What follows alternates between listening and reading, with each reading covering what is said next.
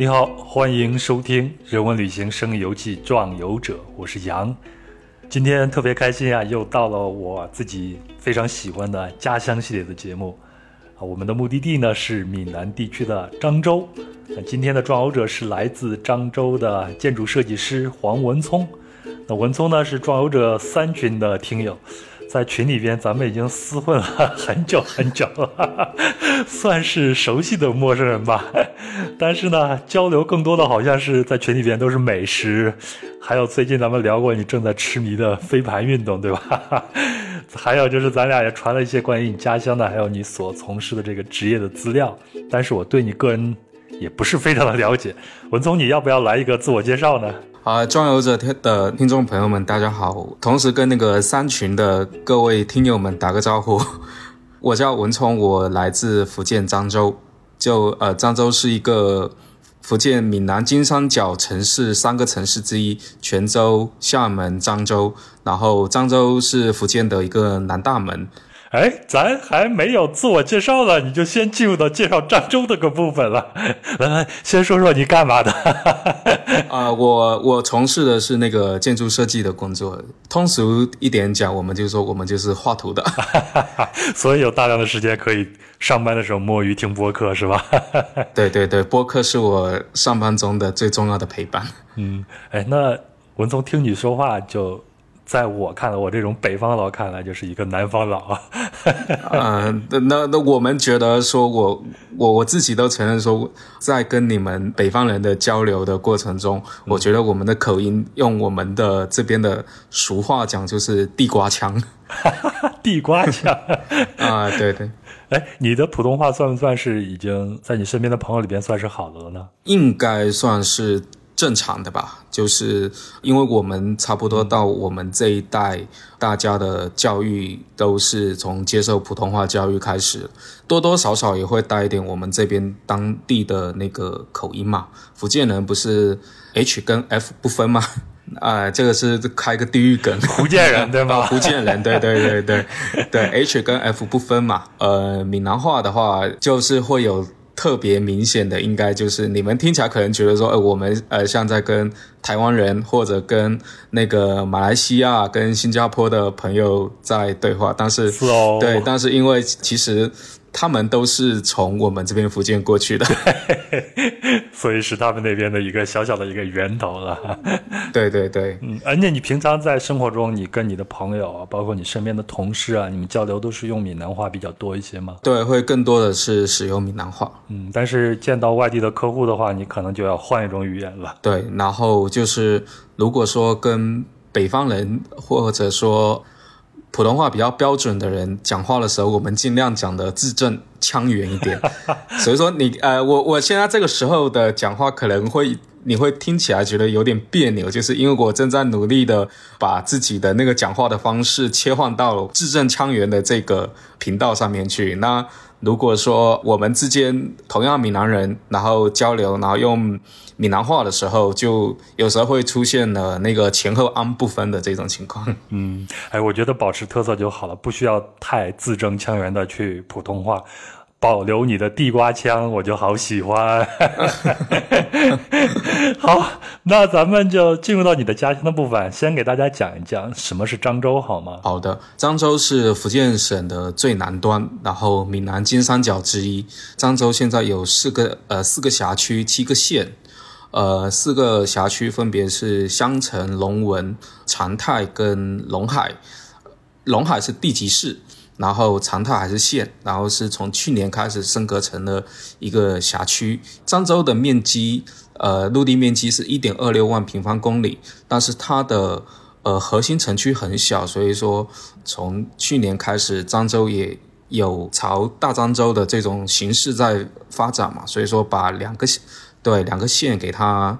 升级成的区，呃，县城的话有一个是南靖，南靖大家提到肯定就是土楼，南靖土楼一下大家都很呃知道，南靖、平和、东山、漳浦、华安、呃诏安，还有个云霄，这是漳州的七个县城，呃，每个县城它都有各自自己丰富的特产，比如说漳浦跟东山岛，因为他们是在海边，所以说他们盛产就是海鲜。呃，福建是一个那个多丘陵的地带，但是漳州是整个福建独一少有的一个平原地区，有点是背山向海的地方的一个所在，这样子。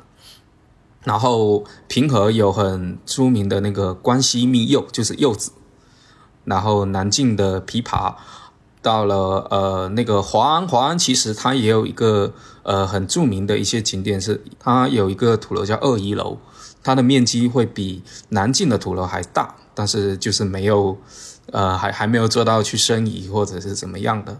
到了最南方的就是诏安，因为诏安就是已经跟广东省是交界了，呃诏安是我们中国的那个书画之乡，他们的特产是那个青梅。然后我还漏了一个云霄哦，云霄的特产是枇杷，所以说漳州算是一个瓜果之乡吧。而且漳州的食品工业挺发达的，我们国内很多的那个食品产业其实都是在漳州，包括像一些冻干食品，然后速热食品，现在很多都是食品加工中都在漳州生产。嗯。我看你已经迫不及待的准备开始咱们的美食部分了啊！呃，这个我们可以留到后面来，因为漳州有的美食是可以贯穿到了很多的部分的。是是是，我我先说说我的感受啊，就一说闽南啊，对我来说就是赫赫有名。为什么呢？我想了想啊，可能就是从我九十年代知道这个地理概念的时候。闽南都是跟富裕这个词挂钩的，就一直觉得南方啊、闽南啊这些地方就特别的有钱。你前头也提到一个概念，闽南金三角嘛，那应该就是厦门、泉州还有漳州啊，对，构成的一个金三角，对吧？对对对，三个地方。但是漳州其实是在闽南金三角里面，相对是一个比较存在感比较弱的一个城市，因为。另外这两个实在是太耀眼了。对，呃，对，因为厦门是特区，然后泉州现在是就是海上丝绸之路的起点嘛，漳州就显得比较暗淡一点，这样。嗯。但是也会比较安逸吧？对对对，是个很我我们都在开玩笑说，这是一个很适合养老的一个小城市，就很安逸的一个小城。嗯，我看你的天天的日程也够养老的，除了工作以外，就是去玩玩飞盘呀。对对对，吃点好吃的呀。对对，因 因为漳州吃的东西确实是太多了。好，咱吃的咱留到后头啊。今天呢，咱们大概的这个程序啊，咱们就是从漳州的建筑开始聊起，因为这是。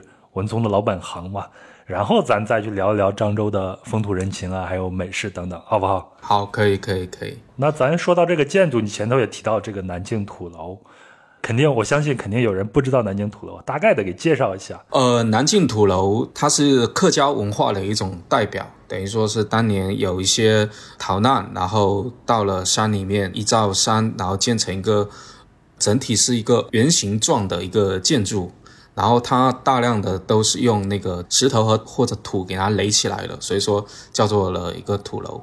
它是呃就是一个圆柱状的一个东西，然后它大概会有三层或四层楼高，然后中间是住在这个土楼里面人的一个共有的一个类似像天井一样的这个一个平台。呃，土楼有的是圆柱形，然后现在也有。啊，后面也有一些是方形的。那南京最出名的田螺坑土楼群，它叫做四菜一汤，太形象了。我看了图片，我在网上搜的那个图片，你从上面看的话，真就像摆在桌子上的四菜一汤。呃，其实土楼它不止漳州有，它还有龙岩的永定，呃，也有土楼。永定的那个土楼群，所以说当时，呃，世界文化遗产是南靖土楼加永定土楼两个地区共同成为了那个世界文化遗产的。因为闽南文化它其实是以那个河洛文化为主体。哦，回到我老家了。对对对，其实我之前有看过一档那个纪录片嘛，它好像是呃，就是有我们这边的人专门去呃河南那边去寻找。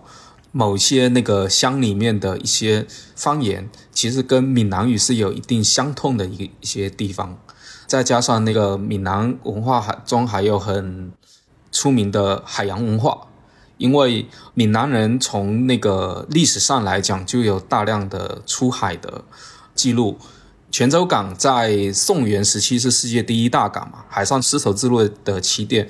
漳州还有一个地方叫做粤港，它是我们明代时候整个福建地区最大的一个呃海港之一，因为当时明朝实行海禁嘛，但是因为这边呃天高皇帝远。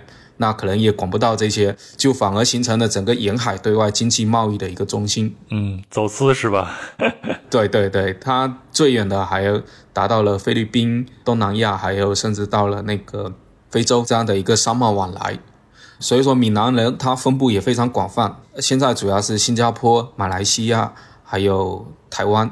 就我我们去到，如果我们去到闽南人去到台湾，是可以直接台语跟闽南语之间，其实就是就是挂等号的，可能会某一些字句的表达会有有所不同而已，但是其他基本上都是一模一样的。是这么一个情况，嗯，所以像《爱拼就会赢》这首歌里边的所有的音调，你们都是能完全听懂的，是吧？对对对对，就是爱拼干呀！所有的全国人民，呃，说到闽南语的话，可能最开始就会想到这首歌嘛。还有一首那个可能是刘德华唱的那个《世界第一等》嘛，啊，膝盖得一定，就是可能靠了这这么几首歌，把那个闽南语流传到了发扬到了全国人民的呃耳中，这样。哎，那你？前头也提到说啊，客家文化，那整个闽南地区全都是客家文化吗？呃，不是，呃，闽南地区只有少数的地方是客家文化，客家文化比较集，呃，在福建省内比较集中的地方还是在龙岩的长汀这一带，所以那个闽南这边客家文化是少部分而已。所以这个南靖土楼它是属于客家文化的一个。比较有代表性的一个建筑形式是吧？对，没错。所以呢，那闽南的其他地区的这种建筑，它会有什么样的建筑风格吗？闽南的建筑风格最明显的特征就是，呃，红砖大厝，厝就是那个广字头，然后里面一个那个奶昔的那个昔字，闽南语读作大厝，就是大房子的意思。哎，你说到这个错字儿啊，我第一次。看到这个字儿，我我就把它读成那个奶昔的昔。后来查了一下，它是念错。然后呢，这个错在呃福建方言里边，它表示的是居住地，对吗？然后我查百度百科的时候，看到它里边举了个例子，比如说普通话里边的你们家，那在闽南话里边是叫做，它写的是冷错。对对对，冷这个词就是我们河南话里边表示你的时候也会用这个。冷这个字，冷呃对，然后我们在闽南话里面，呃，你的发音就是力，然后冷和力其实是有点那个接近的。好，你继续，咱们继续聊聊这个大错啊。那个我我觉得那个大错的话，它是明比较鲜明的，就是用木梁木的木质的梁来承重，砖石土来砌墙，然后是以堂屋为中心。以雕梁画栋和装饰屋顶，然后墙的构造和装饰特点是墙石混砌，用那个比较规范的讲法叫做粗砖入石，就是说这种红砖大厝就是典型的这个闽南民居。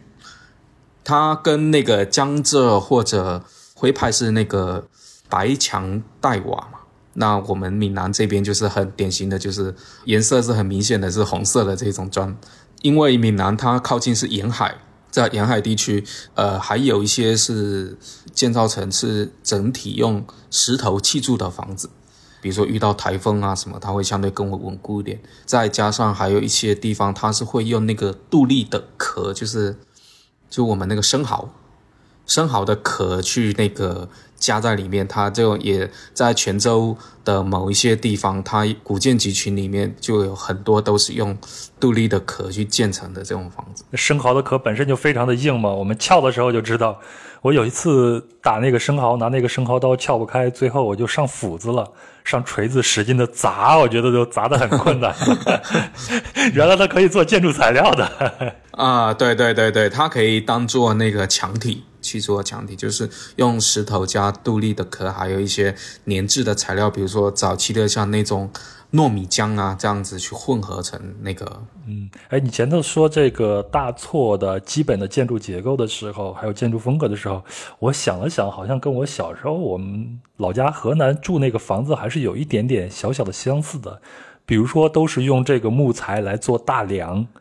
我我们老家，我小时候我家里盖房子，这个大梁是非常重要的一件事情，而且在上这个梁的时候要专门举办一个仪式的。对，就漳州传统的在建房子的过程中，上梁这个仪式是非常隆重的一件事情。就最隆重的有三件事情，一件是动土的时候，然后再来就上梁，完了之后要有一个仪式叫卸土。然后最后搬迁，差不多就这几个是整个建房子个整个过程中非常重要的一个这几个仪式之一，这样子。嗯，行，好，这个仪式咱们后面再聊，咱们继续聊聊这个大错啊。那这个大错现在还是在。漳州的居民的这种建筑里边，一个主要的一个类型嘛，大家都还住在这儿吗？还是现在已经成为一个历史的一个遗存的痕迹了？如果说真的大错，它主要是指的是大户人家住的房子。那现在现存的一些大错的，或者说闽南红砖房的这种建筑集群，在闽南地区有几个，一个是在我们漳州这边，漳州龙海区东源镇岱美古村。因为大错它有分好几种，有的比如说有好几进就更大的一点，然后也有一些比较精小一点的。对我回头会把不同的那个图片发给您，您到时候就可以放在公众号里边。对对对，呃，就是有大有小。就现在我们漳州这边龙海区东源镇戴美古村呢，它主要是以小型的那个闽南红砖厝建筑群为主，然后还有一个呃泉州。泉州也是闽南地区嘛，泉泉州市下面有个晋江市的一个五店市的一个社区，它就主要就是以大型的那个更为豪华一点的这个大错为主，比如说我们正常大错就是那个上下厅堂，然后左右厢房，左右厢房有了之后还会在旁边再有个再往外扩的户厅，这个真的跟我老家的那个房子八九十年代建那个房子结构是一模一样的，我们就把那个。正对的那个房间叫做正间，然后旁边的这个呢叫偏房，这样子。对我们正对的叫做那个厅堂嘛。其实因为现在随着城那个城市化的发展，大家都是主要其实都是已经搬到了这种呃市面上这种商商品房里面去了，还是有一些漳州的这些老漳州，他们还是会住在这种比较小型一点的这种。建筑里面，啊，我们漳州有，呃，现在已经发展成一个漳州古城嘛，啊，有一个很大的市中心，有个很大的片区，然后有的去做加固，然后有的是修旧如旧，给它重新建设起来，原来的居民也照样搬到里面去住，它的，嗯，商业化的程度还没有那么高，这样子，等于说原来住在这边人，照样现在还是在生活在这个地方，嗯，所以基本上就算是所谓的这种老城区里边才会出现这样的。错的这样的建筑形式了，对对，没错。文总，你年龄也不算是很大，你小时候有没有住过这样的房子呢？有，我小时候我出生的时候，我就我我记得我们家后面大概在我两三三四岁的时候就又重新拆了重新建，但是最早的那种我还是有点印象的。它大概有好像是有两进，前面有个厅，有个类似像天井一样的东西。然后后面有个厅，然后旁边会有一个留的一条通道，对，然后从这个通道进去，最后面有个房间，然后两个厅中间也搭了一块房间，是我印象中我小时候住的房子。嗯，那你住到这个房间里边，你的感觉怎么样？因为我记得我小时候住就这样的以这种木梁为结构的这种房子的时候啊，每天晚上因为上面是不封顶的，每晚晚上睡觉的时候，你抬着头看，其实你是能看见那个大梁的。所以我总会去想象这个大梁后头是会不会有点什么。我记得很小，这我已经没有印象，是我爸爸妈妈跟我说的。说我很小的时候，有天突然就开始哭闹不止，然后一直哭一直哭，也没有发烧，啥也没有。然后后来呢，邻居就跟我说：“哎呀，那你这个就是家里边进什么东西了。”你去找一个神婆给你看一看，然后神婆看了看，说：“哎呀，这是孩子他奶奶想孩子了。”然后就趴在那个大梁上看孩子，把孩子给吓着了。你们回去烧个香，说让这个奶奶别老吓着孩子，就没事了。我妈说回去就烧炷香，然后念叨念叨，果然就没事好了。总之那个梁就给我的感觉就是很神秘，因为那个时候我比较小嘛。对我，我觉得我对于小时候的这种印象。呃，就是房子里面有一个特别明显的这种木材的味道。包括我现在有时候，特别是像夏天的这种晚上的时候，我们骑着电动车，然后在我们的老城区里面行走的时候，你就会很明显的闻到了那股老房子散发出来那个木材味。哎呀，我觉得这个是属于你们建筑设计师独有的一种感触啊。像我们去可能是闻不到的，你们对这种材料可能是比较敏感的。对，还还有还有，因为它装瓦房就特有的这种味道会特别明显。就我们在呃老街里面走的时候，因为漳州它目前虽然那个古城区它有的一些都开始有统一的这种修缮，但是有一些它的房屋质量还比较好的就没有去过多的动作，所以说它现在还保留的。原来的那种木窗，然后木门、木梁，然后瓦片房这样子，嗯，很有味道。那现在漳州市的这些政府对这样的大厝这样的一种建筑形式，也是处于一个保护的一个状态吗？对对对，还大量的是尽量的给它保护下来。然后特别是像有一些它是属于叫做呃主宅，就我们市区在很市中心的比较商业区的有两座很大的大错。它等于说是，呃，一些大户人家的那种叫主屋吧，它现在就是完整的保留下来，并且他们那个平常可能也是不放人家进去参观的，但是有一次我站在周边的高楼，呃，往下看的时候，就会看到啊，里面确实是很一个完整的一个那个闽南大厝的一个建筑集群。嗯，你会觉得这样的传统建筑对我们现在的生活还有什么样的一个？意义吗？其实对于我们现在生活来讲的话，其实是一种向往。其实现在大家的居住条件都过于的紧凑了。像我们闽南有一种讲法，就是有天没地，有地没天。呃，我们现在的这种呃商品房住宅嘛，从那个大错来讲的居住条件就是有天又有地，因为大错它基本大量都是单层，然后有大量的天井。我把那个大错的一个形式大概讲一下吧。大错一般它有三进，前后它有三个大厅，都以那个大城隔开。大城就是城就是一个提土旁，然后在一个呈呈现的城。这个在我们那个闽南话里面读作多点啊，就是呃那个砖或石板铺成的院子给它隔开了。对，然后两旁有巷道，然后再沿着两边各建两到三套的那个厢房，那这种就是最典型的一种大错的一种形式。然后厅的前沿台阶、天井、门庭、墙基等都是会用那个平整的条石去铺砌的，然后四周的呃墙面用砖石来砌筑，然后它会在砖石上面会构成各种喜庆的图案以。祈求就是说，房主对于美好愿望的向往，这样子，更多的就是一个四合院的一个结构。简而言之，就呃设上下厅堂，左右厢房。如果说更大户的人家，他在左右的厢房还可以再建额外的建出左右的边房，边房就叫做互错，这样子。对，这这个是大错的一个形式。那其实我是觉得，如果说现在在现在的这种条件下，这种生活条件下还能住。这种大错的话，就如同住在园林一样的这种感觉了。对，就相当于在北京，你有一套四合院的啊。对对对，没错没错没错。对，其实你刚才讲那个有天没地，有地没天的这种感觉，包括你说大错是既有天又有地嘛，我好像隐隐约约明白了，我爸妈为什么一直坚持住在老家的这个房子里边，不愿意去搬到这些商品楼里边，可能对他们来说，这样的一个地方。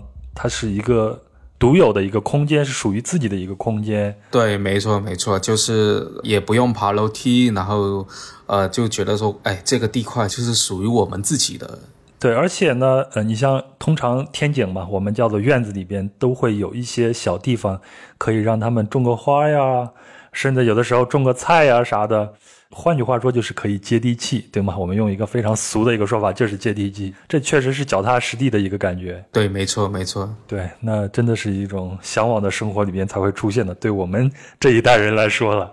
对 对对，就现在其实大家都会觉得说，如果像我们这边有讲法，就是说，如果在农村有一个宅基地的话，会比在城市有套房还更好一点。哎，那你现在去做设计的时候会？把这些搭错的这种风格往你接的这些项目里边会借鉴移植一些吗？会的，其实像因为这几年漳州的那个城市建设的话，它还是蛮注重整体的这种闽南风格的这种建筑。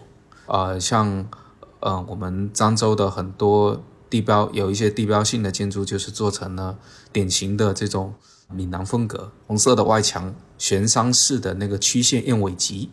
嗯，我觉得这种建筑风格有的时候就像某一个目的地或者某一个城市独有的一个徽标一样，可能它的辨识性很强，让大家一看就知道哦，这是属于谁的，这是哪一个地界。对，就就像那个客家的那个建筑风格，它有很明显的这种叫做山墙，他们的山墙总是都建得特别高。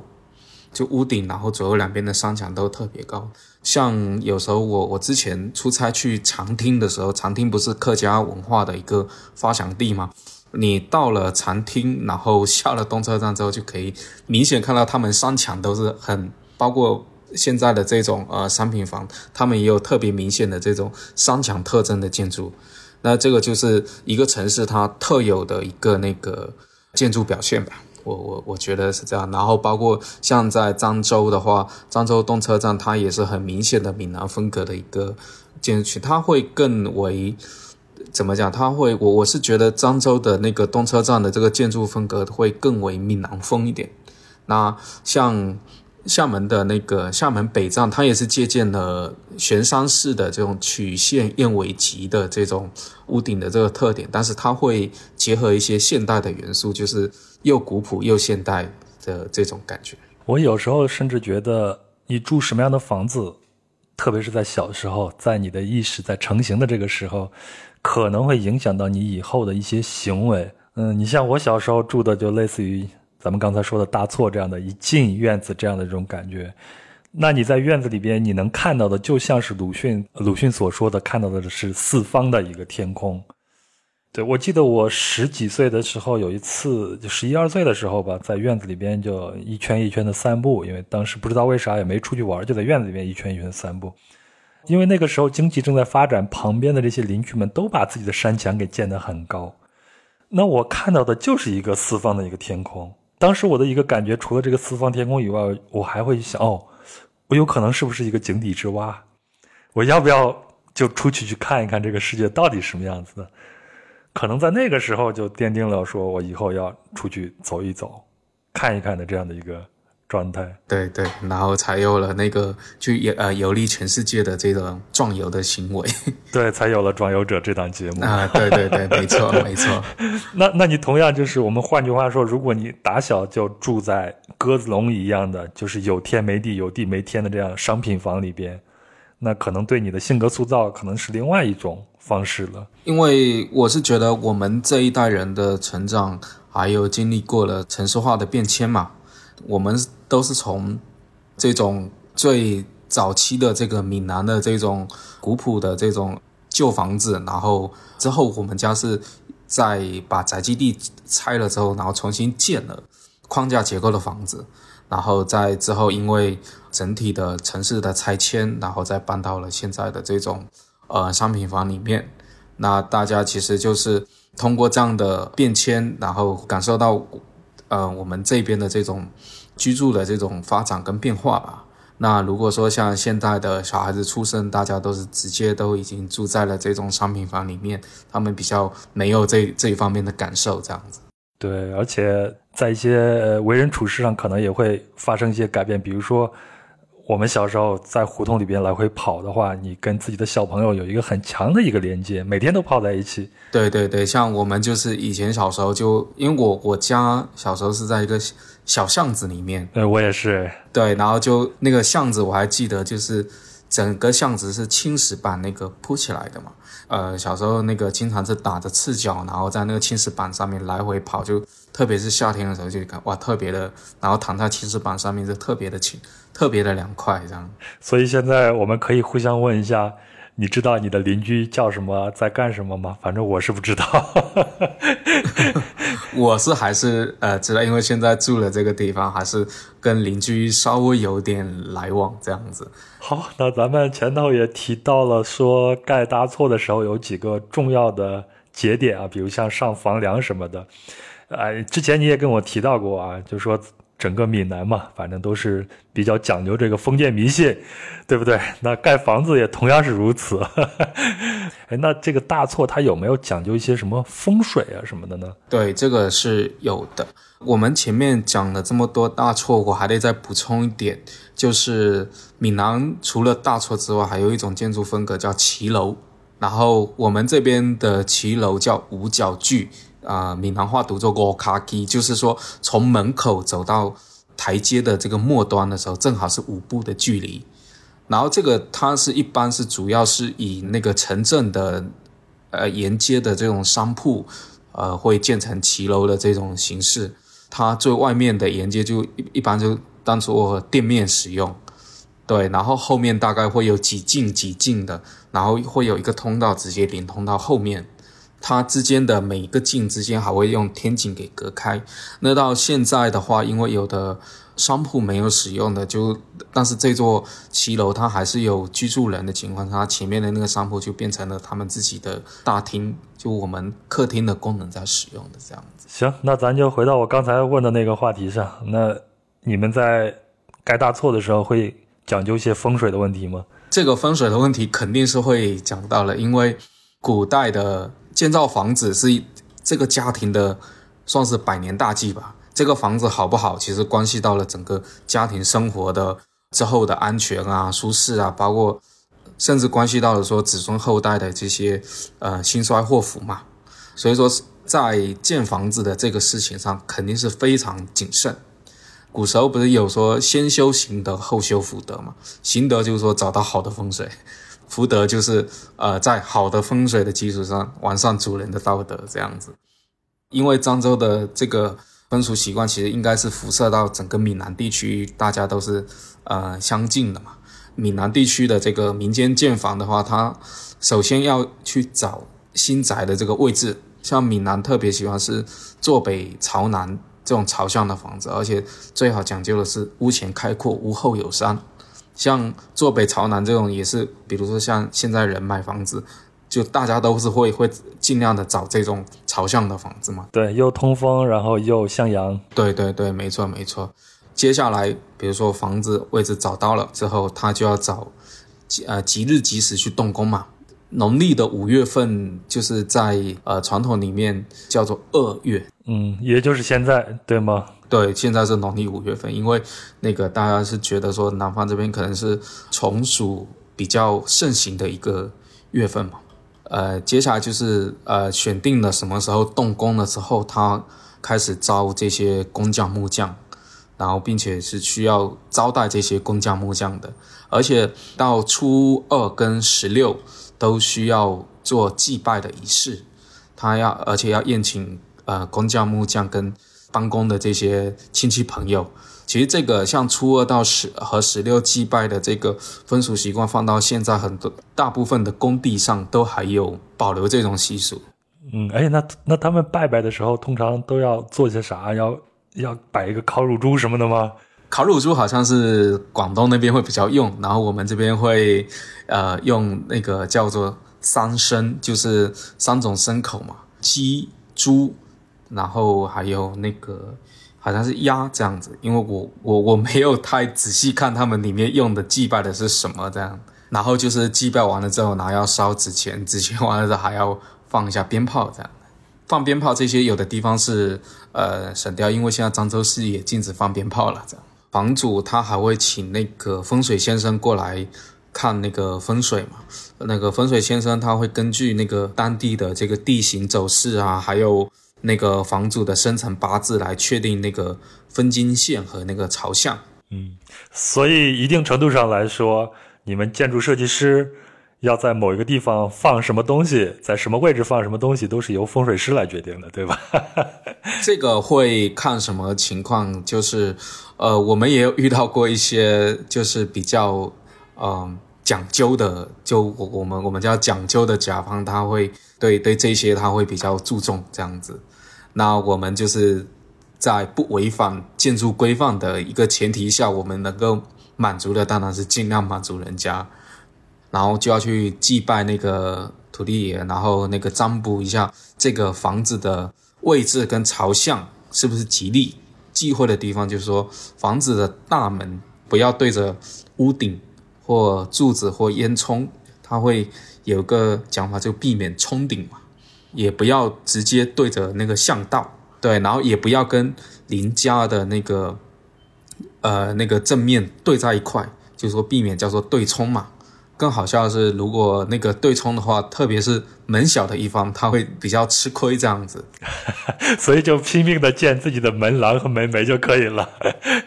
在我们这边是这样子，就是邻居之间会攀比谁家的这个门梁建的更高啊，这样子谁建的更豪华呀。对对对，没错没错。然后开始要动土了嘛，在那个动土动工之前，要在选定的正厅的位置上，呃，放一个那个正德福神的一个木牌。正德福神就是土地公公嘛。立完了之后，呃，烧香告告诉土地爷说，哎，那个要开始那个建房子了。这个行为就叫做爆土。到时候房主就会请一些有身份的人会过来送这个土嘛，同时还要那个放鞭炮，备那个猪头三牲跟那个香烛来祭拜那个土地公。简单一点的话，有的就是说用茶或茶点纸钱祭拜就好了。呃，发展到现在我们装修，比如说啊，我们家里面买了个新房子，要装修新房的，也是需要这样的一个仪式。等于说现在，当然现在那个所有的那个仪式都是简化掉了，就我们去。呃，进去，然后在房子的四面四角稍微敲一敲，敲一敲，这样子就等于说这个仪式我们就这么走过去了。啊，就是礼貌的敲一敲，说我来了，我对对，我来了啊，我呃，我要开，我要开始开始动工了，这样子。呃，爆土跟动土的时候，他会会烧那些冥纸嘛，我们这边叫做受精。南北方应该都是会有的烧纸钱，但是在我们这边只有祭拜先人的时候，他是祭奠或者墓葬的时候才会使用纸钱的。那那么我们这边祭拜神仙什么，我们也有烧一些纸钱这样子。哦，好吧，我以为你们富裕的地区要烧真钱呢。那没有，呃，这些纸钱其实要烧一半，就烧完这些灰要埋到那个地底下去。然后剩下的另外一半是要到整个仪式完工了之后去烧掉的，等于说是付了一个定金，是不是？等到最后再给你付个尾款。对对对，就啊，就有点类似像，因为前面我们说要先立一个那个土地公的一个正德福生的一个木牌嘛，告诉土地公说，哎。这个大概将来就是你住的一个地方了，注意一下，就是这个位置，然后保佑我们，保佑我们平安。对对对对，没错没错，太有意思了，迫不及待想往下听了。对，然然后破土动工之后，工匠他们就开始施工了嘛。会前面提到的，他每农历初二跟农历十六都要祭拜一下这个土地公，然后直到这个房屋给它落成了。接下来就是奠基的这个仪式嘛，下地基的时候。呃，也是需要祭拜这些土地公，那个挖地竖尺，然后填上泥土，然后要按照那个房屋的规模大小，在大厅的中央放三个或五个尖头向上的那个小石头，称为那个奠基石。奠基石要一字成一字排开，然后中间高，两边低，有寓意就是人丁兴旺嘛。啊，中间高的就是父母，对吗？旁边的都是孩子啊。对，然后把这个整个地面给它夯实了，然后就可以那个上部的建筑了嘛。嗯，这个我还有印象。我小时候我家里边盖房子，就是奠基的这一步。我记得我们家的房子下面建的全是那种巨大的那种石块儿。当时我爸可骄傲了，说：“你看咱家这个房子啊，顶个五十年是没有什么问题的，有个地震啊啥都是没问题的。是是是，然后他他们有的就是会用大量的那种条石去给它做成了那个房子的一个这个基础。对，地基要打牢。对，地基打牢，然后接下来就是呃夯夯墙嘛。夯墙啊。对，夯夯墙之前也是要做一下仪式的，就是房主他要备一些甜汤跟几双那个红筷子。祭祀那个墙房，墙房就是我们墙跟墙之间交接的这个脚点嘛，这个位置嘛，就是然后还要放鞭炮，预祝他那个顺利，就是说，呃，希望说这个交接的这这这个脚点牢固，整个房子结构也更为牢固一点。啊，你看你们这边实在是太喜欢这个。吃了，我觉得只要是个仪式都要祭拜，而且有独特的这种食物要放在这儿，都是有寓意的。对，都是有一定的寓意的。对，就是因为你看它甜汤圆嘛，它汤圆它会是糯米，它会比较黏嘛，寓意就是粘的更紧一点啊。对，更紧一些这样子。啊，有意思，有意思。您好，我是壮游者的主播杨，现在是平地抠饼时间。那壮游者呢是一档独立播客，非常希望得到您的资助来维持运营。那您有两种方式来帮助壮游者继续前进。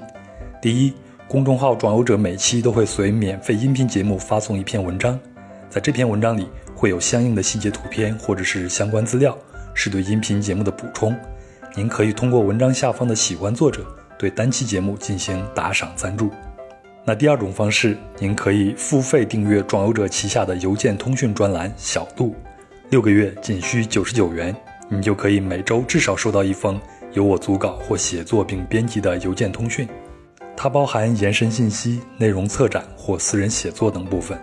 那除专栏外呢，您还会受邀加入专属群，会在群内不定期直播、抽奖、票选壮游者的选题和标题，并享受壮游者所有活动及周边的优惠价等权益。您可以通过声音简介里边的连接，或者通过公众号“壮游者”里的连接了解并订阅小度。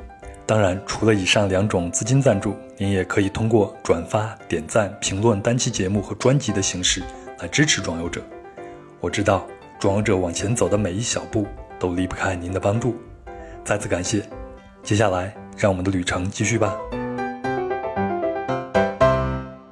接下来就最隆重的仪式就是上梁，上梁，哎，啊，对对对，这个是整个建房里面最为隆重的一个环节嘛。首先是肯定要去选定一定的日子的，燃放那个燃放鞭炮会，然后会请木匠师傅讲一些吉利的话来开这个斧头，把这个房梁制作成了。这个主梁做好了之后，上面还要贴呃红纸。或扎这个红布，嗯，我们那也是，对，对对对，然后会写上，比如说“生娘大吉”这样，它比较美好的啊一些寓意嘛。就是说，在上梁之前，这个主梁是绝对禁止那个小朋友跨坐在上面的。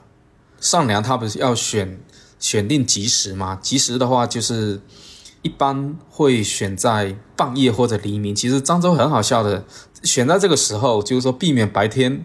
人多嘈杂，遇然后遇上一些不吉利的事情。其实这个时间，我后面我才发现的，就是说，其实像漳州的那个结婚的时候，其实也基本上都是在凌晨五六点那会儿。对，就是避免那个白天的时候遇到一些什么其他的状况，然后大家会觉得，嗯，是不是说影响到了那个这个整个事情的进行？对，包包括之后的那个呃，乔迁新居的时候，会有一个进房子的这个仪式嘛，也一般都会选在这个半夜或者黎明来进行，然后等于说，呃，受干扰的因素也比较少一些。这个选定了之后，就要告诉亲戚朋友，啊，亲戚朋友他会带一些那个贺礼过来，那个呃赞助嘛。它有一些，比如说香烛、灯笼、红彩绸等等这些东西。嗯，不能空着手来。对对对对，临近上梁的时候，他会在那个梁柄上面，呃，贴上那个横批或者那个竖联嘛，然后还会用那个那个糯米红 红汤圆又来了。对对，红汤圆又来了，那个祭祀那个那个祖师爷鲁班嘛，还要在那个主梁上面披一个那个红红色的布。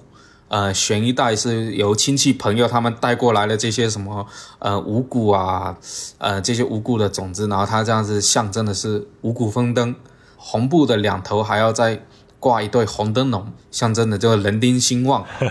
然后也对，有有有，然后有的还会在梁上放一些像铜钱呐、五谷，就是那个呃植物的种子这一类的，就他他们称之为叫压梁这样。呃，这个风俗我们那儿也有，就是在梁上放一个呃钱呀什么的压住它，还有就是会贴这个横批，还有这个竖联，这个也是有的。对对对，就这些东事情准备完了之后，就开始房主的工和工匠，他们都需要说洗手洗脸，木匠的斧头也要系上一个红布，红色喜庆嘛，这样子。然后房主就开始烧香请神，祭拜一下土地公。啊，土地公又出来了。对土，因为土地公其实是一直掌管了这个整个所有的这个过程嘛。呃，要要跟他讲一下，啊，现在要上梁的，保佑一下。呃，希望说有个好的结局嘛。然后上梁的时候，他们有那种叫做上梁文吧，就是讲一些等于说一成套的这个吉祥的这个词令嘛，祈求神仙保佑跟施工顺利，还有那个家宅平安。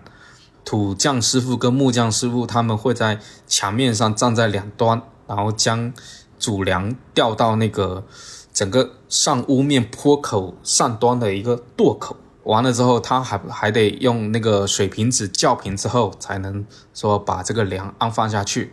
同时还要齐声高喊“天丁发财，年年春”。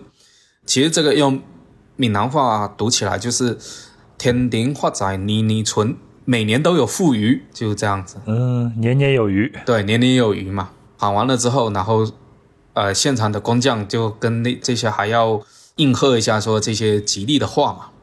然后啊、呃，就主梁安放好了之后，木匠就要拿着斧头跟凿子到梁上去分梁，把这个梁给它固定好。完了之后，就要从梁上抛一些糖果啊，然后呃花生啊、红枣、桂圆干之类的东西，呃，让周围的人去呃去抢。啊，跟结婚的时候撒的那个喜糖一样。对对对，一是一样的。然后上梁完了之后，房主要祭拜一下土地公。放鞭炮，然后要给上梁师傅包红包，然后要摆酒、摆宴席，宴请一下工匠跟帮工的亲友，这样子。席上是土木师傅是要坐在上宾的啊，最主要的。对对对对，然后那个接下房主的母族跟妻族会就分坐在两边，然后就所有的那些泥工啊、木工啊，他都要宴请，就表示一个谢意的这个。一个房子建到说把梁建起来的时候，就差不多快封顶了。对啊，对，快封顶了。所以我现在回想一下，我家八十年代盖房子的时候啊，除了开工奠基的那个时候有一个庆典，但是基本上就放个鞭炮宴请。然后上梁的时候呢，我回想了一下，有很多是很相似的。前头我也提了那几个。然后就是说，我我们那儿有一个小小的一个风俗啊，咱们这边就是一个宴请，我们那儿也有一个宴请，但是因为我们那个地方呢，嗯，就我小的时候经济条件也不是很好，宴请相对来说比较简单，吃一点肉菜啊，这种大烩菜啊就很不错。但是呢，家里边一定要去烙饼，我妈在烙饼的时候，如果那个饼需要翻的时候，一定要喊一声“翻身了，翻身了”。也是取一个吉祥的一个寓意，说我们家盖房子了，我们翻身了。对对对，那个有新居住就是一个值得高兴的一个事情。对对对对对，很淳朴的一个愿望，其实是完全可以理解的。对我们父辈那些人，或者再往呃上古走的，包括现在，我们每个人置业都不是一件很容易的一件事情，对吧？对，然后就接下来就是一个造这个门跟灶台，造灶台肯定是。拜这个，对，就这个是个很很重要的一个事情，因为它对灶口它是有朝向的一个禁忌的。呃，我们闽南这边要求说灶口的方向有讲究，就灶口忌朝向东边，因为有一句俗话叫做那个灶口向东财空空嘛，用闽南话读起来就是灶卡呃现蛋仔康康。嗯，还是闽南话好听。然后地瓜普通话呢听起来就怪怪的啊，对，就很奇怪，对对对对，而且还有一个讲究，人站在那个灶台前舀饭的方向要跟大门的方向相反，也就是要背对着大门，对吗？对，要背对大门。他说避免就是说，呃，舀饭向大门的方向把财气给外泄了。基本上就是把这些建房的这个主体建筑给它完成了嘛。对，然后后面它还会有一些那个有个仪式，就一个是谢土，感谢那个土地爷在那个建房的过程中给予的这个保佑，然后就要把当时爆土时候的正德福生的那个木牌给它烧掉。对，然后剩下的就是给它供奉到它正式的这个牌位上面去，土地公正式在这个地方安置下来了。然后卸土完了之后，房主他还要验，他要请那个工匠跟所有的办公人最后一次呃宴席，还还要给他们红包。接下来就得搬家搬进来了，就就就搬家了。对，搬家。就是会选一个吉时嘛，吉时的话就跟我们前面也有讲的，一般也是在差不多凌晨，就子时跟寅时嘛。嗯，五六点的时候。对，这个因为这我我这个仪式我有参与过，我我现在住的这个地方，当时我们搬家的时候就就会会有这么一个仪式在嘛。那个从我们旧家把东西。拿一些东西到新家里面去，然后沿途如果遇到人打招呼的时候，是绝对不能跟他们回复的，不能跟人家搭话啊，就不能跟人家搭话这样子。呃，讲究一点的话，他是需要那个舅舅在场，房主的舅舅在场。闽南话有一个叫做。掐某骨盖补，就是请舅舅才会富。全家就是依次那个长幼顺序排成一队，但是人数上他会有忌讳，说四六九，就是人数不要正好遇到这这种数字。如果说你人不够的话，可以请亲戚过来凑。就是房主他要带着那个家中的金银财宝啊，还有手捧一个斗灯装米用的那个一个容器，然后里面要放。呃，一个镜子跟一个剪子，然后上面还要点香烛。舅舅就要挑着一个圆底的锅，舅舅背锅是吧？对对对对。然后接下来祖父他是需要把那个金银首饰啊什么的都要带在身上的。对，剩下的其他人不能空手，或者要拿一些，比如说菜刀啊、锅铲啊、笤帚啊、笨斗啊什么的这些，象征的把那个财气。给他带到了那个新的房间里面来了，反正有啥拿啥，都往自己家里面搂就对了啊！对对对对对对，东西反正大家手上都带点东西，这是最好的。这样子，到达了那个新房之后，就是由舅舅打开门，然后大家鱼贯进入了新房间嘛，分别跨进大厅啊、卧室啊、厨房的时候，都得绕一圈。对对，然后都要房主都要讲一些好话，然后大家都是要应应和一下，说哎好这样子就，然后 然后就要把呃房主就要把斗灯放到那个厅堂的那个台桌上面，有的就是像现在有的就是放到呃一个佛龛上面去嘛。到了入宅之后的第四天，然后才要。举办那个宴席嘛，就是乔庆宴这样子。嗯，我就知道一定会有吃的。呃，对，一一一定一定要好好吃吃一下这样子。等于说是把一个房子从无到有，然后到住进去的一个仪式，我们大概就这么给他聊了一下。嗯，哎，我听完以后。啥感觉呢？哎，其实这也不是我的感觉，是你之前告诉我的，就说这个闽南人啊，就是封建迷信。然后呢，让闽南人早上六点起来追星是不可能的，追星是不可能的。但是让闽南人六点起来拜拜的话，我们可能四五点就起来了。对，没错，没错，没错，就 你们这些大事都是在早上四五点就开始干了。对，就是啊，大家觉得那个凌晨的时候。干老少好办事，就这样子。还有一个就是，你们不管干什么大事儿，拜拜都跟食物和美食是息息相关的。对对对，都是一些比较美好的寓愿望跟寓意嘛。嗯，有屋住，有食吃，也是我们普通老百姓最重要的两件事情了。那咱接下来，咱们再聊聊这边的特定的节日。然后，反正你们也都喜欢拜拜。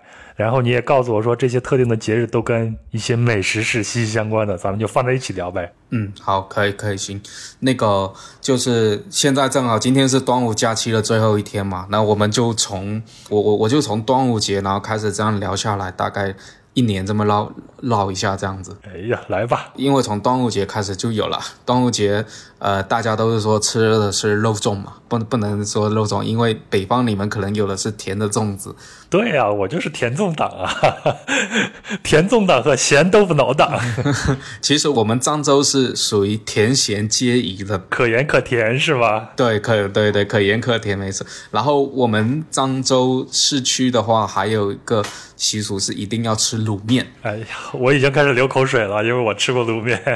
对，因为漳州的卤面来讲的话，在很多往后的很多仪式上，比如说婚丧嫁娶，比如说开业什么，它全部都会吃到卤面。就这个算是我们漳州的一个精神图腾，这样子。卤面是用的是猪肉，然后虾仁、墨鱼干、干贝，然后鸡蛋、香菇、黄花菜干，还有一些炸的那个猪皮去熬煮，再加上勾芡，形成一个很浓稠的一个汤底，浇在那个我们漳州的有一种面叫碱面嘛，南方比较喜欢吃碱面，嗯，对，吃吃碱面，然后浇在这个面上，然后也有的是喜欢说放在那个那个米粉，就这这个是看个人口味嘛，撒上那个蒜蓉、胡椒粉，然后还有就是香菜。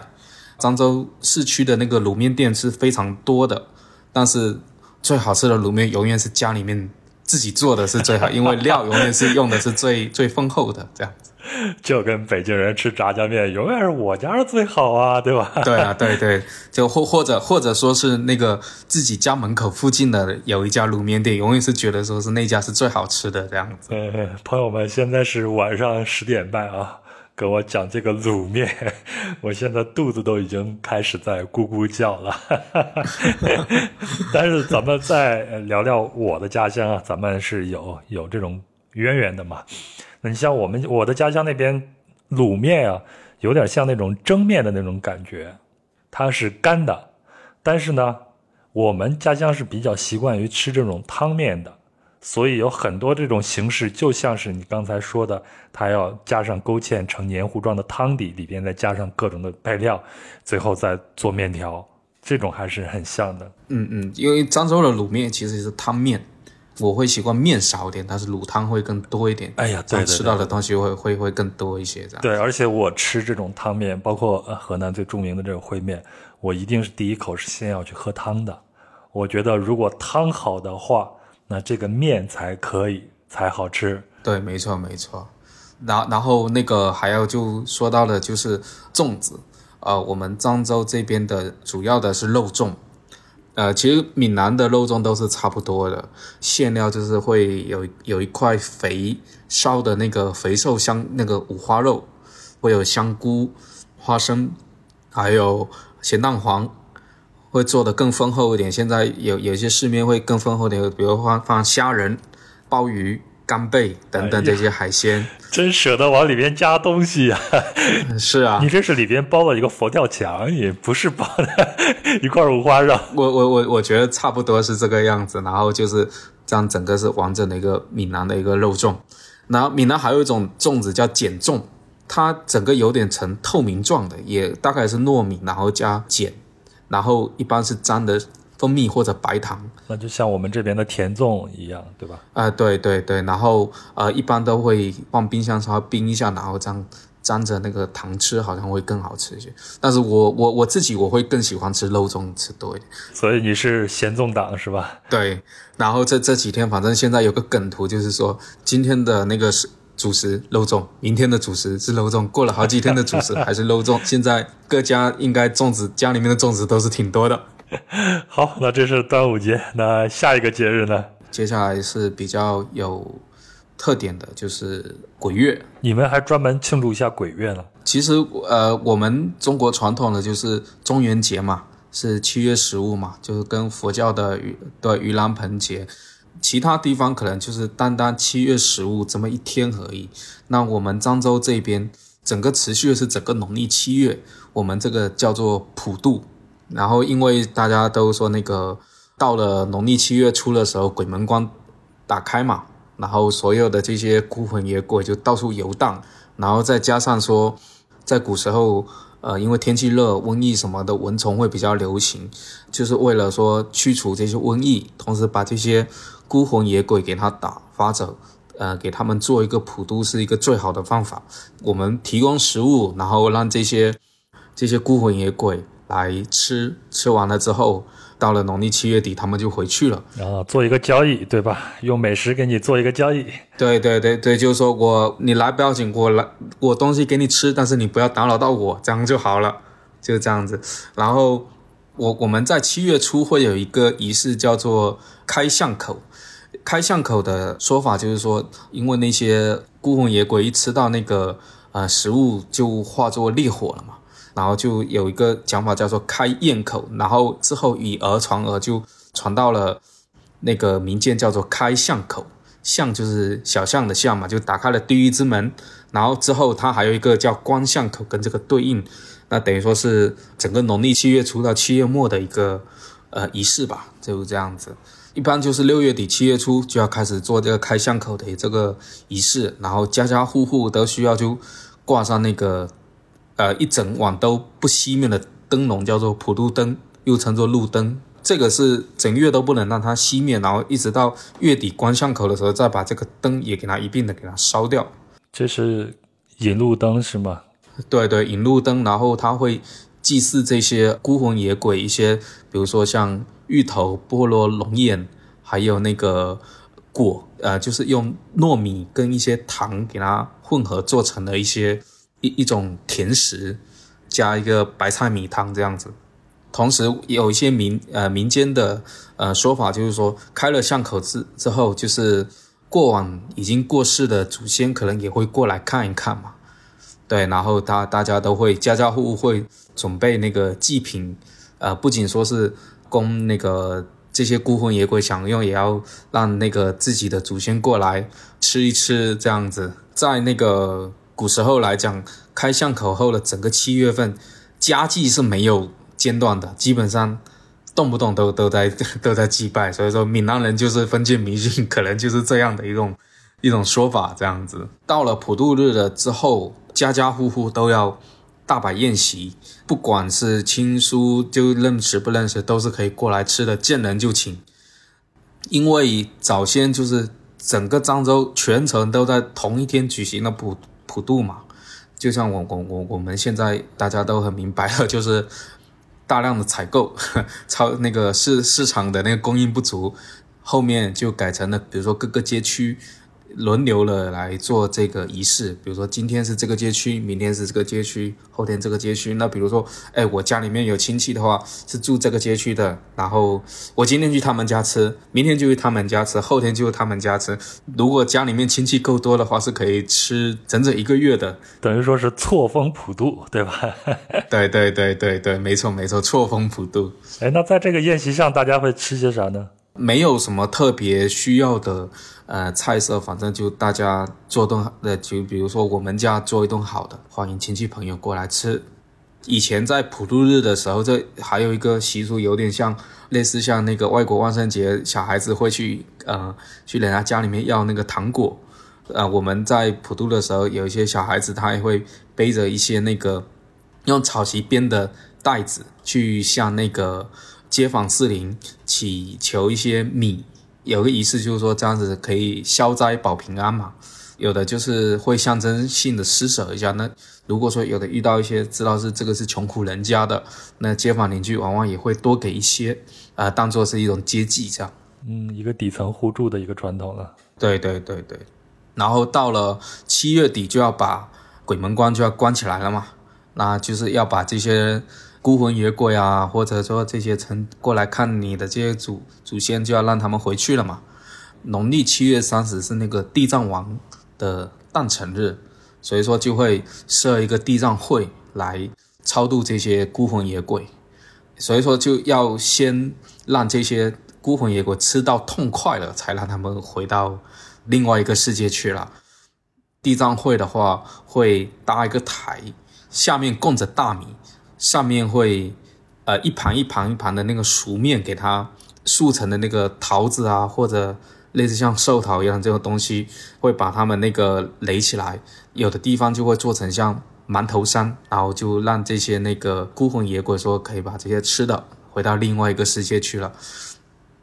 就这些仪式完之后，就会向周边的群众分发这些面团啊、馒头啊这些大米这些的，然后贫困的人、一些比较落魄的人，他借此可以饱餐一顿。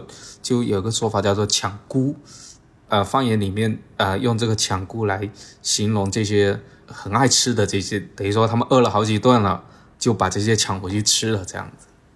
呃，就是我们还会有一个放水灯的一个仪式，大家是觉得说。那些孤魂野鬼是属阴嘛，然后把他们放到水里面，水也是阴的，啊，对对，水也是阴的，然后就把他们引过去，这有点就是有点像像泰国他们也有这种仪式嘛，做成一个那个用彩色纸做成纸船，然后上面放个蜡烛或小蜡油，旁边会请道士啊、和尚啊诵经超度，这个大概就是整个比较闽南比较有特色的一个普渡的一个风俗。那之前我跟。朋友聊福州的时候就说，他们基本上每个村都有自己的一个祖庙啊什么的。你们那儿是也是这样的吗？呃，对，没错没错，这个我们这也有，而且因为现在随着城市化的建设的话，有的祖庙它是不敢给它拆掉的。可能说房子已经拆掉了，但是祖庙的话，就是说曾经我们住在这边的一种寄托嘛。这个只要这个祖庙还在的话，大家的那个曾经的这种感情就还还还有在这个祖庙上面会有一个连接，这样子。就是农历七月之后，然后到了农历八月，就是农历八月十五中秋节嘛，这是我们中国人的那个重要的节日，这很重要的节日。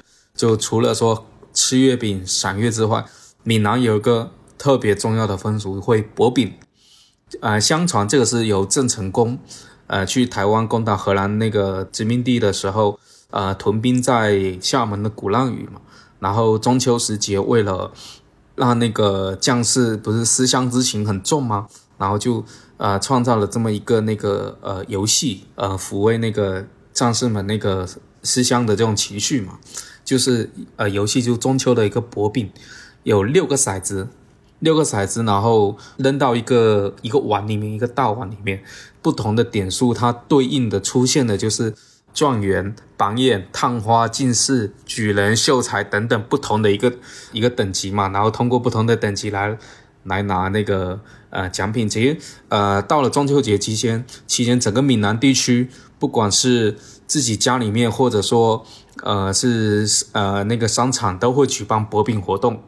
或者说各个小区也会举办一下这个活动，然后会分发一些奖品，然后包括公司也是会举办博饼，然后来那个娱乐一下大家的那个心情嘛。嗯，这个礼物基本上都是月饼啊什么的吗？有的是月饼，然后现在的话就是一些生活用品，有的更丰厚一点的，就是比如说像状元啊这种，它会是数码产品啊。苹果手机一部，对吧？对，苹果手机一部。呃，比如说有一些大型的那个厂商，他们会呃，比如说博取轿车使用权几年这样子，有点像我们这边的抽奖或者是套圈嘛，对吧？是，然后呢，这个就是呃，我觉得这个可能是闽南地区跟其他地区比较有特色的一个一个习惯吧。因为我我跟其他地方聊过嘛，他其他地方的朋友聊过，他们好像。有听说过，但是他们也没有从来没有参与过说这样的一个博饼的这么一个活动。好，那这是中秋，接下来就到年底了，对吧？啊，对，接下来就到了年底。年底的话会有一个那个尾牙的日期，就是农历的呃腊月十六日，最后的一个牙日，然后称为尾牙。尾牙的话，就是一般的情况就是。最简单的就是说，老板要请员工吃饭。现在其实就是尾牙的时候，就是大家去吃一顿。有一些好一点的，哎，还发个红包啊，发发一下年终啊什么的。然后以前其实吃尾牙的时候，员工是有点战战兢兢的。他们在尾牙会有一些特定的一些动作来暗示的说，这个雇员将来要不要，呃，老板还要不要继续聘用。我之前知道这个尾牙是，呃，九十年代的时候港台文化比较兴盛的时候，就把尾牙这个概念传到了我们大陆地区，包括现在的一些企业都会采用。我们现在有的时候都用办年会的这种形式。对对，办年会，对对对。那那我我们这边就是尾牙，呃，我们这边做生意的人他会祭拜那个关二爷。然后我我刚才前面提到了说，或呃一些类似像信息来暗示说这个员工的去留，就比如说有的东家像马哪一个雇员敬酒，就暗示了说这个雇员明年你就可以不用过来了啊，就是不好意思了，我这儿自提一杯酒，对，我不明讲，但是我给你敬个酒，就说哎，你明年可以，意思说明年不用过来了。有的不是用敬酒的方式，比如说他会看那个筷子，筷子如果说筷子头朝外放，就说明了那个你将来还可以那个继续留用，就正常筷子摆放。那如果说筷子头朝里放，那就是暗示的说那个明年啊，你也可以不用再过来了，就这样子。哎，你说的这个呃朝里放，这个里是背对我们还是对着我们？我们握筷子的地方对着我们的话，这个就是正常的。那如果说，比如说比较尖的地方对着我们的话，这个就是说，啊，好嘛，这是鸿门宴呀，去吃个尾牙宴还得讲究这些了。对，然后有的是用食品来暗示，比如说，呃，他会上菜的时候会上一盘全盘的一个鸡，鸡头对着谁？啊，也暗示说你明天也可以不用过来了。然后这个好像在广东那边也有，广东好像是鱼头，鱼头对着谁，然后明年就就请他另谋高就吧。对，如果说鸡头是对着是东家的话，就说明在座的明年全部留用。就酒席上用这种暗示的方式，让雇主跟雇员之间彼此不言自明，这样有一个小小的一个默契。对，有有个小小的一个那个，就大家不要太难看这样子。在我们河南，如果鱼头对着一个人，就说明这个人是个贵宾，你要多喝酒。对，然后尾牙完了之后，大家就开始，店家也要开始那个结账了嘛，家家户户也开始要准备要置办年货，过节了嘛。到了农历十六是尾牙，然后农历二十四就要送那个灶神嘛，啊，要把那个灶王爷他要回去要向玉皇大帝汇报。这这一家子一年来的情况嘛，所以其实我这个，呃，我觉得这个习俗跟所有的北方差不多了，对对，要麦芽糖，吃麦芽糖封住赵军的嘴巴，让他不要到了呃那边去讲坏话，就是 麦芽糖里边再放点五零二，封在嘴。嗯嗯，接下来就到了差不多快到了除夕，农历那个尾牙之后，就家家户户会开始大扫除了嘛，大扫除我们这边。叫做先尘，然后我们闽南话叫清屯，就是清洗掉一年来的这些混沌的这些，我们这边脏东西读作屯嘛，然后要迎接新年这样子。我我们还要买特地某种植物的那种树叶来，把整个屋顶全部给它那个扫过一遍，就代表了说我们把这些污秽的东西已经扫掉了。接下来就快到除夕了嘛，除夕的话就是。首先，除夕那天下午是要祭拜祖先的，嗯，又要拜拜了，这是少不了的。对，要要呃，要跟那个祖先祭拜一下，说，哎，要快要过年了嘛。我们的年夜饭一般都是晚饭这一顿才算作年夜饭，因为中午那一顿可能大家都还要忙家务事的话，就不会吃的太那个精细。中午那顿是简单吃一下，然后到了晚上这一顿才是比较重要的一顿，就是我们称作围炉。有的家里面还会就比较讲究一点，他会有用那一个新的呃小瓦炉，里面起一个炭火，然后放在那个桌子下面，全部家里面围坐在这个桌子上，然后称之为围炉。对，然后我们除夕夜一定会吃的一道菜叫做那个韭菜炒豆腐，闽南话的讲法叫做“谷菜春年年春”，就是韭菜春年年盛。啊，所以还是一个剩余的意思，对吗？那个春，对，然后不，而且春同春节的春嘛，就是又有点啊，每年都是那个欣欣向荣、生机勃勃的这么一个寓意，这样子。那韭菜呢？韭菜寓意长长久久吗？对对，常常就韭菜春年年春嘛，就是吃一些绿色的这样。然后还有一定会有的一个东西就是泥憨，一有一种。它长在那个入海口的一种贝类，只要烫一下就可以吃了，但是里面会会带血。嗯，我们北方哪有海啊，吃不到这些东西。哦，对对对对对，是说到泥憨，我们会呃可以引申出一个比较有意思的一个谐音梗，就挺好玩的。泥憨我们在闽南这边读作寒，泥憨是之前要清洗的嘛，比如说像用牙刷把那个上面的泥给它刷掉，刷我们闽南话读作路，所以说刷泥憨的那个闽南话就是鹿晗，对，这样就懂了吧？所以我们经常会开玩笑说，刷泥晗这种事情都是我们小孩子在做了，鹿晗是每个闽南孩子的噩梦，就因为要一个一个的刷过去，这样。此处呼唤徐志胜同志啊，单口喜剧界的鹿脱晗。口脱口秀鹿晗，对，泥憨吃完了之后，一定要把那个泥憨的壳给它放在呃门后或者床下，寓意着那个来年有剩，这样子就是有有有点像像是金银满屋嘛，因为呃传统的来讲的话，贝类也是交易的货币的一种嘛，呃，然后呃像北方好像是那个年月份好像是这一顿吃完了之后，要在接近零呃十二点跨年的时候要包饺子，不是？嗯，哦，你们是这个时候包饺子？没没，我们没有，我们其实南方是就就没有包饺子这个习俗了。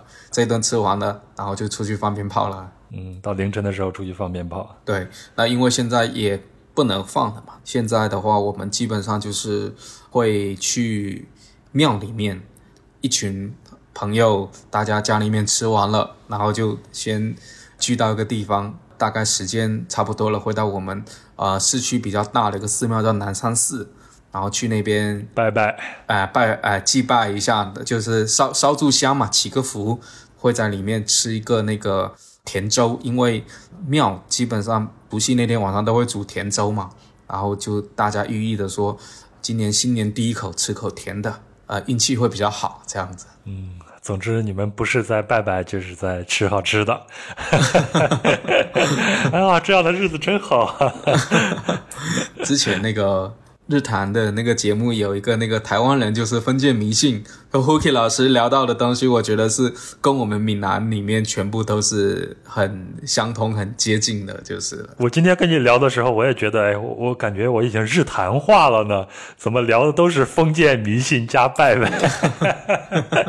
因为其实那个其实台湾文化就是闽南文化传过去的。除夕完了之后就是春节了嘛。我我我是觉得，因为其实现在很多就是慢慢的会把一些仪式给它淡化掉了，会会有一个比较特别的一个有两个时间点，就是一个是大年正呃正月初九，呃会那天一定要祭拜玉皇大帝。大家相传说那那天是那个玉皇大帝的那个生日嘛，农历初八的晚上到农历初九的凌晨，家家户户要祭拜玉皇大帝。祭拜的话，它有一个呃，一定要准备一只鸡，整只鸡一定要完整。宰杀的时候，鸡屁股的那个羽毛必须要留下三根，同时不能把鸡给它开膛了，一定要在那个肚子下面挖个小洞，把那些内脏给它取出来之后，除了心鸡的心脏，然后全部都要放到那个鸡肚子里面去。鸡的两只爪子也要塞到那个肚子，就就那那个小孔里面。这道一定是要要要摆的。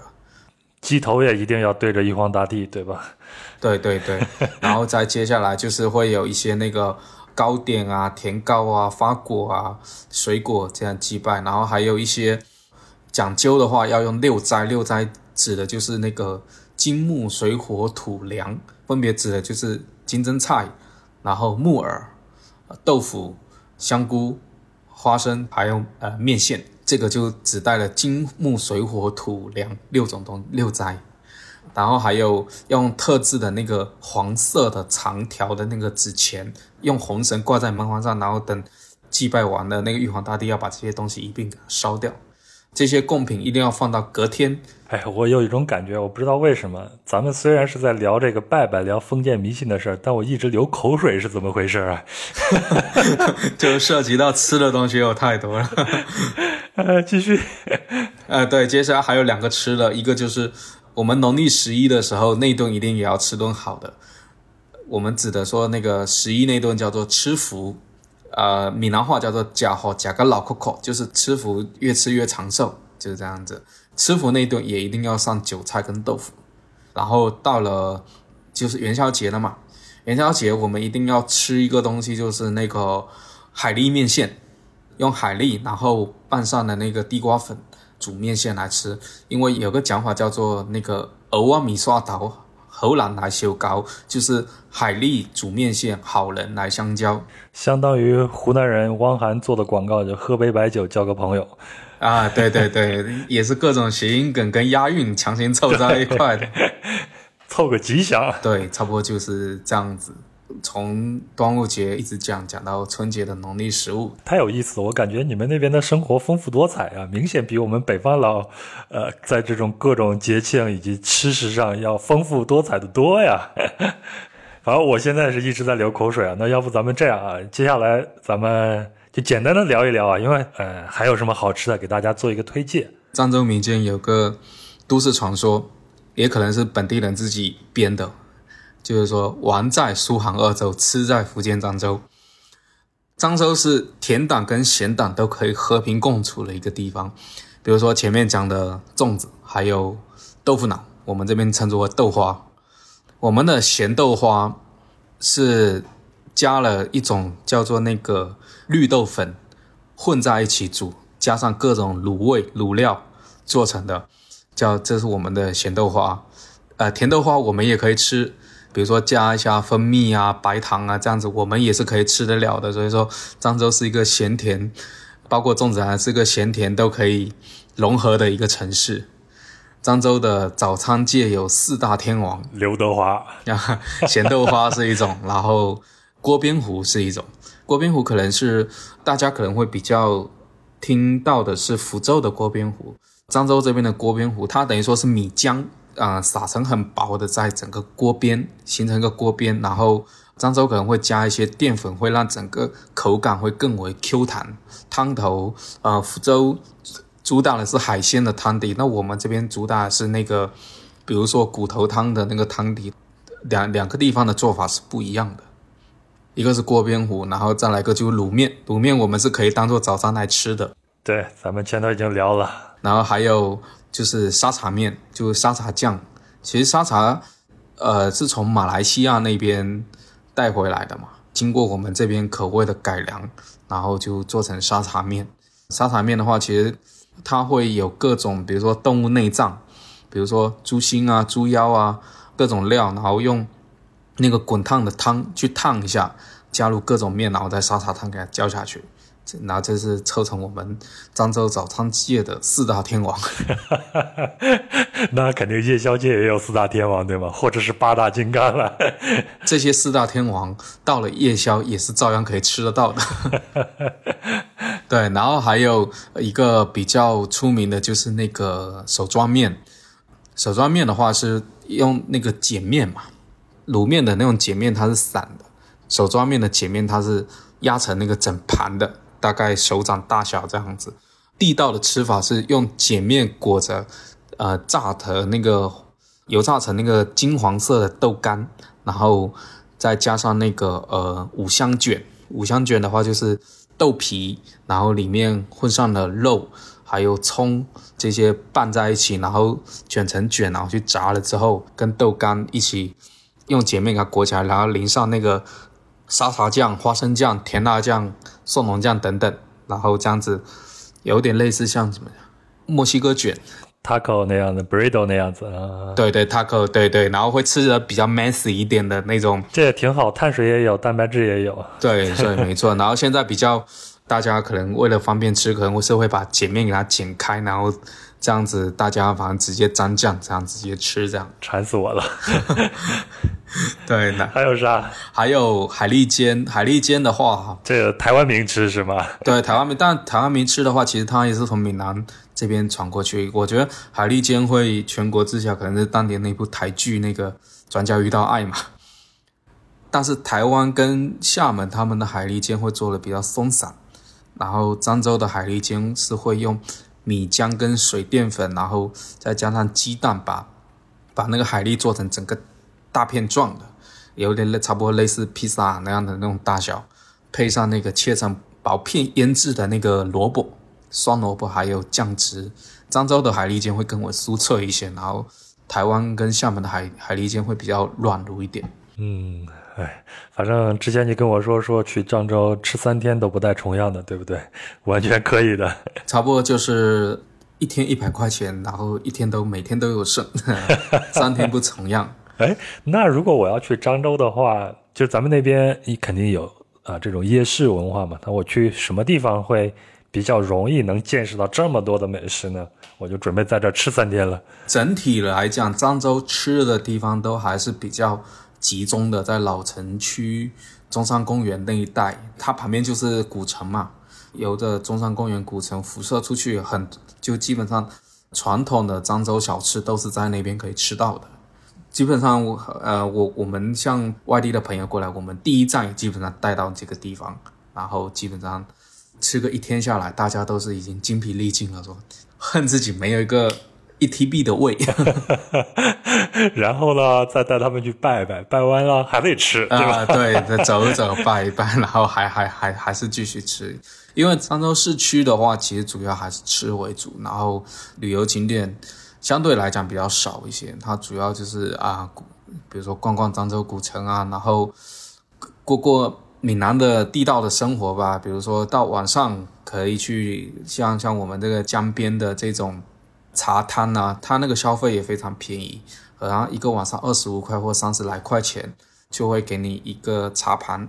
茶叶跟热水，然后你就可以在那边一坐坐一个晚上。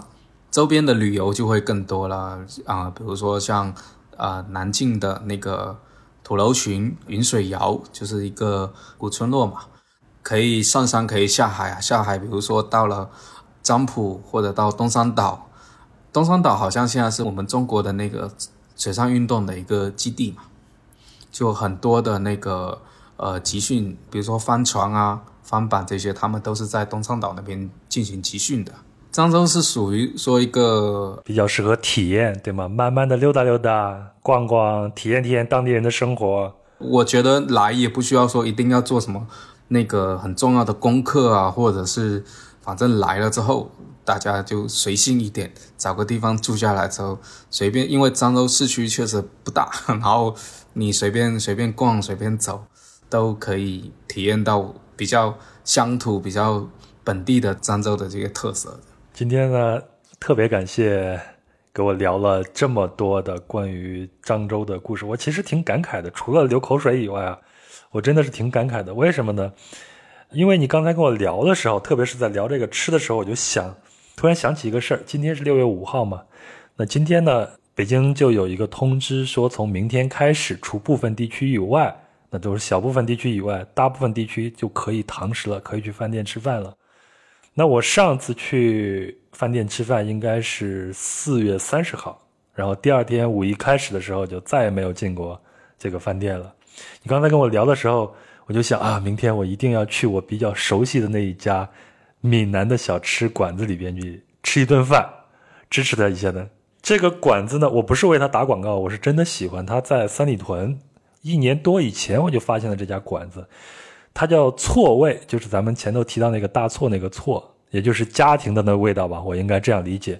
然后它后面那几个字儿叫做厚礼甲贺，闽南话里边是给你吃好的这个意思。我们闽南话都要叫厚礼甲贺啊，厚礼甲贺哦，他的店的名字叫做这个，我去里边吃过好几次。然后我特别喜欢这个地方，特别是那个沙茶面，我很喜欢。那那那可以，明明明天一定要去好好的吃一下。对，明天解封了以后，也许我可以过去再吃一下，再回味着今天晚上你给我讲的这么多的故事，还有这些封建迷信的这些事儿啊，就着这个美食好好的再回味一下。希望你明天也在那个闽南的小馆子里面有良好的那个体验。当然，如果您有机会的话来来闽南，那我一定尽尽个地主之谊，带你去吃一下最地道的闽南风味。好，没问题。而且你一定要带我去那些你经常去的那个庙里边啊，或者是一些错屋里边啊，好好的去看一看。漳州有一家蛮出名的一家卤面店，它就开在庙边，庙旁边。对我们去那边吃的话，就是坐在庙门口，啊、在那边吃卤面，那个感觉非常棒。对，特别闽南，特别乡土嗯，然后再说一句好里假后，对吧？啊！对对对对，好，非常感谢，咱们这一期就聊到这儿，好吧？好好的好的好的，谢谢谢谢，拜拜。拜拜。